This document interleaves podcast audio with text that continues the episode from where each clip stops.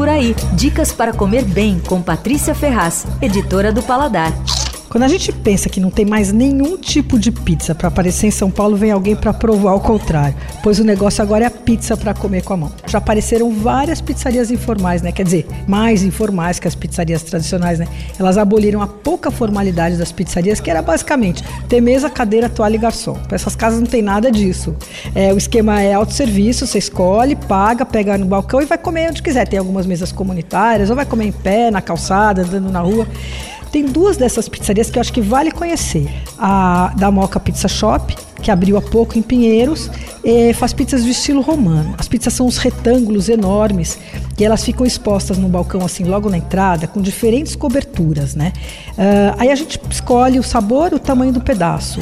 Você pede dois dedos, três dedos, é, o tamanho é assim que mede. E aí o atendente corta com tesoura, pesa e põe a pizza no forno. Em dois minutos você recebe a pizza quentinha. É, se você for lá, a prova de batata frita com alecrim. É esquisita, né? Mas é um clássico em Roma. Fica na Fradique Coutinho 154 em Pinheiros.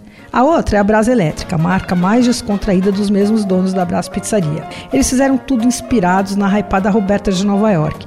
Tudo bem despojado, com paredes descascadas, tem os grafites, três ou quatro mesas na calçada. Bom, eles não têm forno a lenha, são, eles trouxeram da Itália dois fornos elétricos quentíssimos, que eles assam a pizza em dois ou três minutos, né? E as bordas ficam crocantes e tal. A pizza é bem gostosa. Acho que a margarita é a única clássica lá. Tem uma de mussarela também. As outras são todas invenções do pizzaiolo da Roberta, o americano Tony DeFalco, que de vez em quando ele vem aí, ele presta consultoria. Então, de, cada, de vez em quando ele passa aí, dá uma ajeitada nas coisas.